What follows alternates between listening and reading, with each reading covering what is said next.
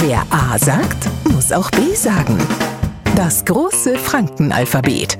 Heute das Obi Obacht. Wir lernen weiter das fränkische Alphabet und so ganz nebenbei auch so Sachen wie Rücksichtsnahme oder Hilfsbereitschaft. Aber natürlich fränkisch. Ein Neufranke hat sie bei seinem ersten Besuch bei uns erfahren und weil er gehört hat, dass wir nette Leute sind, fragt er uns nach dem Weg.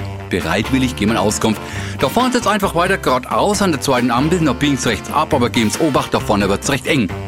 Damit hat er richtig geholfen. Mannemer, das haben wir dem Ahnungslosen ohne Fränkischkenntnisse auch bloß haben wir auch dafür gesorgt, dass er jetzt Arbeit nimmer aus dem Kopf kriegt, nämlich Obacht.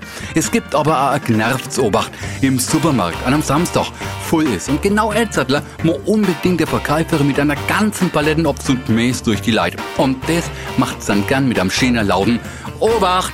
Die, die jetzt spanisch auf die Seiten hupfen, das sind Franken. Die, die stehen bleiben nett. Vorsicht, Achtung, pass auf, gib Acht, das alles Obacht. Wer A sagt, muss auch B sagen. Morgen früh der nächste Buchstabe.